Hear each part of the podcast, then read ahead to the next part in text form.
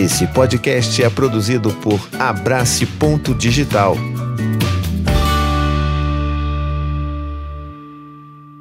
Olá, pessoal, tudo bem? Olha, eu tô aqui extremamente feliz e agradecido de poder trazer Alficon para conversar com a gente sobre técnicas de controle, por que, que elas não funcionam, é, sobre como a gente pode mudar e focar a nossa relação com os nossos filhos em algo que seja mais construtivo a longo, né, a longo prazo. Então, eu tô aqui fazendo essa introdução muito breve, não quero prender vocês aqui. Caso você não conheça, Alficon é um dos nomes mais importantes dentro desse mundo da parentalidade. Ele já publicou 14 livros e fala para o mundo inteiro sobre comportamento, relacionamento, parentalidade em geral. E ele traz uma visão que traz críticas baseadas em evidência, em estudo, em vivências práticas. Ele é pai de dois, né? Então ele tem vivência prática nisso. E além disso, ele já escreveu centenas de artigos sobre todas essas questões. Então, convido vocês para ouvir um pouco mais desse cara que é tão incrível que é o Alficão. Welcome Alfie Kohn, I'm I'm so pleased to have you here in my channel, and uh, and I I truly believe that uh, your words, your work, really impact a lot of families around the world, and uh, especially here in Brazil, we have so many people needing to hear uh, the things you say normally. So I'm a, a huge fan of your work for a long time already and uh, your first book that I've read was Unconditional Parenting, and it, it, it really blew my mind, my mind uh, at the time. So the first thing um, I, I, wanted to ask you, I think that's a lot of questions that people uh, ask me along those years, and it is related to control. Why controlling kids or getting to know controlling techniques are necessarily a bad thing, and why should we move away from that? Because human beings have a need to feel a sense of autonomy, to have some say over what happens to us. Uh, that's, that's built into what we all need. Uh, to different degrees and in different circumstances, but basically, uh, we need to feel a sense of self determination, as if we are, as one researcher put it, uh, more like origins in our lives rather than like pawns. So when we attempt to control others, even children, we are interfering with and attempting to squelch that basic human need. And it's particularly sad in the case of children because this is the time when they're coming to be human beings, when their need for healthy development, for flourishing, depends in part on not having someone else control them. That doesn't mean that parents simply let go of kids, let them do what they want, that it's a hands off matter. That's a, a false dichotomy. We need to be present with them to offer guidance and structure to meet their various needs and to help them grow into healthy people. But that also depends uh, not only on the structure that we do offer, but on the control that we don't. And many parents and for that matter, many teachers and many uh, managers in the workplace are working out their own psychological problems and lack of healthy autonomy by attempting to interfere with the autonomy of others. So uh, I would summarize it this way children learn how to make good decisions by making decisions, not by following directions. That is absolutely perfect. And I think the most uh, the most people, most parents actually get confused in this area, uh, mostly because if you use those controlling techniques with younger kids, it actually works uh, on the short term, right? And uh, but it, it, it, suddenly stops working, and people thinks that uh, they need to be a little more harsh on the consequences right? I mean, and I'm quoting consequences because it's not really logical consequences. So I'd like to to hear more about what you think of the uh, the effectiveness of controlling techniques such as punishment, rewards, and stuff like that. Control can only be, uh, as you say, effective in the very short run at getting one thing, which is temporary compliance And it gets that at an enormous cost. But often we can't even get that. I mean, you, you can't make a child stop crying or go to sleep, no matter what kind of control you use. You can't make a child respect you, only fear you. And the more you try at this, uh, even the things you think you can get, like making a toddler uh, pee here rather than there, or making a child go to bed, even if you can't make her go to sleep, or making a child obey you for now, comes first of all at a huge cost to your relationship, because now the child sees you as someone to be feared or someone to be obeyed for the time being. But you are an enforcer to be avoided rather than a caring ally in the child's mind. And you can't make the child see you differently. And the more you rely on force, on power, on control, the worse things tend to get. And of course, the most destructive version of all of this is using physical force on a child, hitting, spanking, slapping, uh, doing violence to a child, and doing it in the name of love is, is a powerful way to screw up a child for life by having that child confuse love with violence. And children, often in such households, grow up then to abuse in the name of love and for the best reasons, of course, uh, their own children and possibly other people in their lives. Now, sometimes power expresses itself or control with uh, simple coercion, simply forcing a child to do this or stop doing that. Other times, it takes the two forms that you mentioned. One is punishment, uh, where you say to a child, do this, or I'm going to deliberately make you unhappy in some way um, in the hope of you know helping you to become a better person which never works and and i want to emphasize the research finds that punishment is counterproductive does harm not just ineffective regardless of whether we use euphemisms like logical consequences regardless of what schedule or types of punishments we, we apply.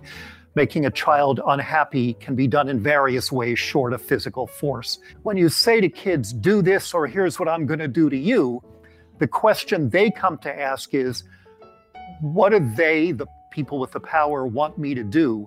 And what happens to me if I don't do it?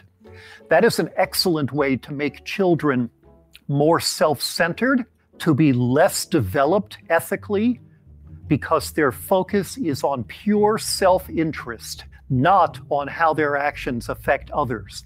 And the other major strategy by which power is used, and this is more surprising to a lot of people, is rewards. Instead of saying, do this, or here's what I'm going to do to you, we say to kids, do this, and you'll get that. Now, the question the child comes to ask is, what do they want me to do? And what do I get for doing it? Again, the focus is purely on self interest, which may be why research finds that children who are frequently rewarded or praised are less caring and generous than other children. And you'll notice how similar the two statements sound because basically rewards and punishments are two sides of the same coin. They're, they're both ways of doing things to children rather than working with children. And in my book, Unconditional Parenting, I try to describe that important shift away from all punishments, regardless of what they're called, and not just physical punishment, and away from rewards toward a more working with approach where children learn that we accept and love them for who they are, not for what they do. Because a central feature of, of bribes and threats is that they offer conditional acceptance. I love you, I care about you, I give you attention, approval, acknowledgement, only when you please me or impress me. And that is the opposite of what children need we have to help them understand that we love them even when they screw up or when they fall short.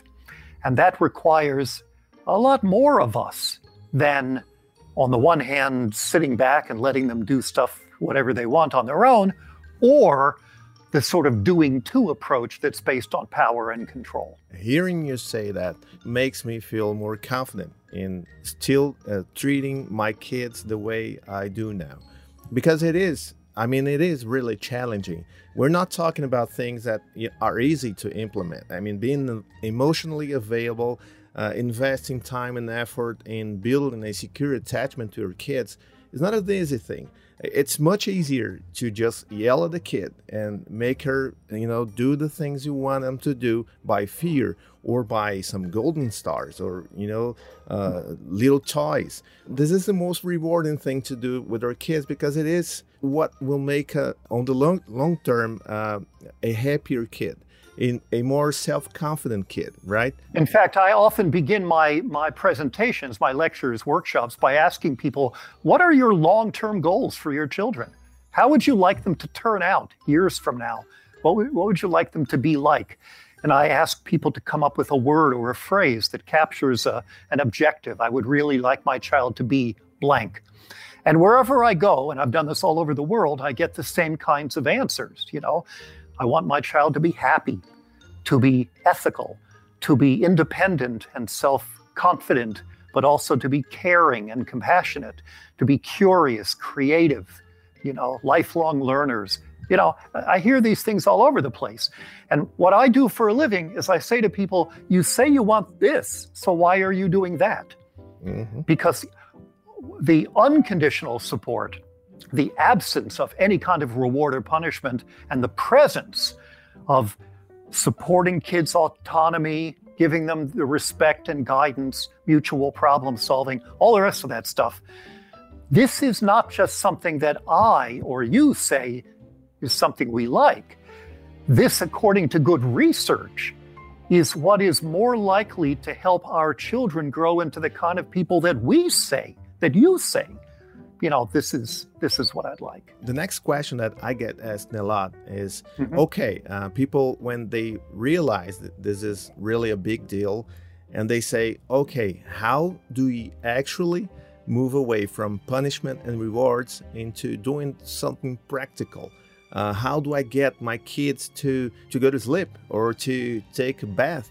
So, do you have any, you know, quick tips for people to actually start getting this wheel spinning? Well, there is no recipe here. There is no simple one size fits all answer. As you yourself pointed out, one of the reasons that punishments and rewards continued to be the dominant way of treating children, despite practical and research based evidence that they fail and the more you use them out of desperation, the more spectacularly they fail.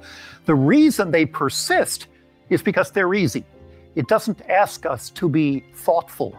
It doesn't take much time or care or courage to say to kids, do this or I'm going to hurt you, or conversely, if you do what I want, you know, I'll give you a doggy biscuit for it, or say, good job, which is just a verbal doggy biscuit.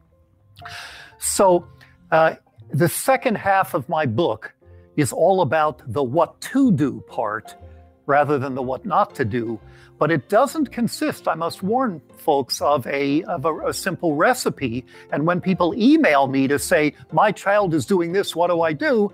I say, beyond the general guidelines and principles that I've written about, I can't give you an answer because I haven't met you or your child and don't know enough about the specific situation. All I can offer are generalities like, like these. First, sometimes when kids don't do what we want, the problem is not with the kid, it's with what we want. That's why the working with approach, I say, takes some courage, because we have to begin by asking is the re- request reasonable? Is it developmentally appropriate? Uh, how do I get my kid to clean up his room? It's, it's filthy. Well, I'm not going to give you a better technique for that, I'm going to start by inviting you to ask whether the request was reasonable. If it's your kid's room, the only place on the planet that belongs to her, why should it be, have, have to be kept up to your standards? How do I get my kid to eat this, vegetable, you know, with if I don't bribe her with uh, with dessert, you know, and The answer is if you are providing mostly nourishing, nutritious foods, I don't think there's ever a single food you would have to force kids to eat. And I don't think you should either because it screws up your relationship with them and their attitude toward healthy eating because it's now a matter of control. There are some things that are important. And I know as the father of two children that you're not thinking about grand theories about autonomy, you know, when you just want to get your kid into or out of the bed or the bathtub or the car or whatever.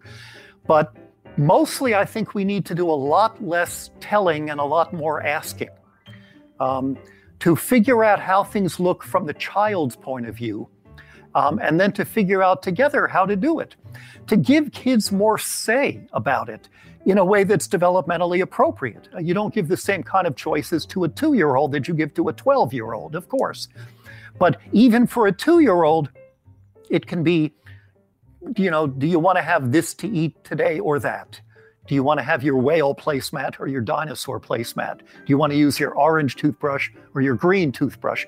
And gradually, you give kids more say, and you don't just have them choose from an adult constructed menu of options, but allow them to construct possibilities too. And when things go wrong, you've got to swallow your desire to just say, the goal is to get my kid to do what I want, and instead to back up and say, let me think about those long term goals again. Which is the best way to respond to this meltdown that my kid is having right now that tomorrow and next year are likely to help him feel empowered and confident and caring and still connected to me in a way that, and by the way, rewarding kids doesn't create a caring alliance either. Now, instead of becoming an enforcer to be avoided, you've become a goodie dispenser on legs. And that's, that's not the kind of relationship that we want to promote either. So I give some concrete examples, including a couple with my own children in the book, but I'm not telling people when your kid does this, you should stand here and say the following in this tone of voice. Because books that do that, I think, are disrespectful to both children and parents. All I can do is offer the general kind of considerations along with some illustrative examples, and then invite parents who find this reasonable, uh, plausible, to then adopt those principles to the very specific situations that their own children find themselves in. I'd like to point out uh, if you are watching this and you're kind of confused, uh, still confused, just read the book, read Unconditional Parenting. And I'd like to point out another great book of yours, which is Punished by Rewards. And it's a great, great book to read. And the moment you make this shift, right, uh, of thinking the long term goals and thinking about the relationship you're building with the kids, things uh, tend to get uh, a little bit easier to go. You know, uh, kids start to be more cooperative when you start making requests and ask for help and not demanding they do they, they do what you told they told them so um, i'd like to i don't want to take much of a time here and i'm just so pleased so honored to have this conversation with you i'd like to uh, leave you with your final words if you want to talk something with it with everybody who is listening right now to you? All, all of us want the best for our kids. If we sometimes find ourselves resorting to punishments and rewards and other forms of control, it's not because we're bad people. It's not because we don't love our children and want the best for them. It's because we run out of patience or we run out of ideas or we're overwhelmed by the push in that direction and the society we live in, uh, which tends to be more forgiving of control and more suspicious of treating kids with respect. Uh, and assuming that means we're permissive, which is not at all the same thing and not what I'm promoting. So if you're lucky enough to have a co parent, you know, read a book or an article or watch a video or think about these issues together and make a pact to try to catch each other and talk about how we can together become better parents. And if your child is old enough, bring the child in on it You know, apologize if you did something that was too controlling or thoughtless, which is a powerful example to set for children that says, I value our connection more than I value control over you, which suggests I must never admit to having made a mistake or being in doubt. You know, and if there are times with an older child when you don't know what to do, admit that and say, I need your help. What can we do? What do you think makes sense so we can solve this problem together? That attitude models something for children that they may take with them into their own relationships, but it also, apart from how you solve that particular problem, does something more powerful, which is to express trust in your child and respect for your child, which helps them to feel unconditionally supported and loved and is much more likely to lead to kids who are happy and ethical and independent and caring and all the things we we want for them. And don't be too frustrated or slide back into familiar doing to strategies when things go bad sometimes, which they definitely will. Or remember to keep your eye on the big picture um, and the need to do something that's more in line with what really will help kids in the long term good luck to all of us as parents. Yeah, right.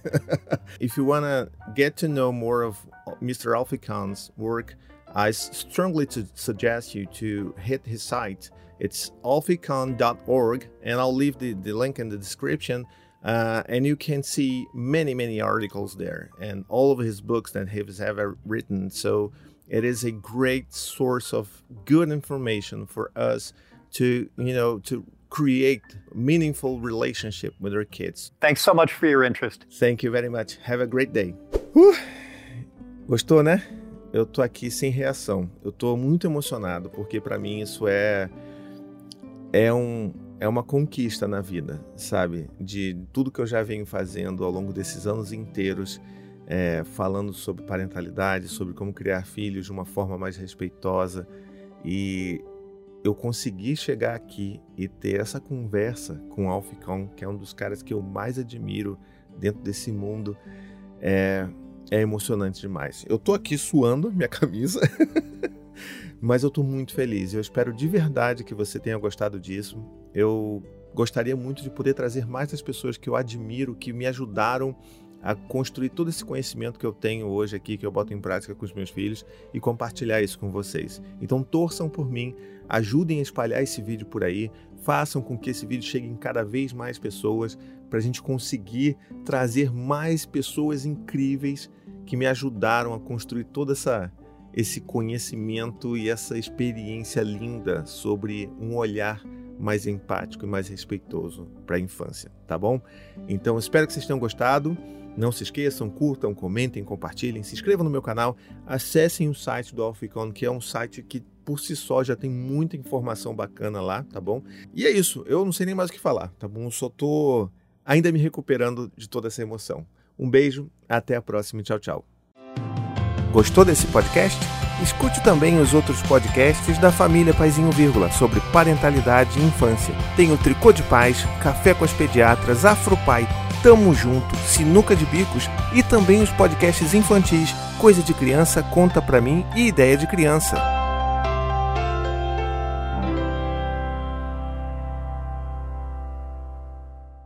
Now at Mickey D's, when you buy any crispy chicken sandwich or quarter pounder with cheese, you'll get a free medium fry and free medium drink when you order on the app. So, do you have the app? How you going to get this deal if you don't have the app? I know you have a phone. Anywho, if you have the app, enjoy your free fries and drink.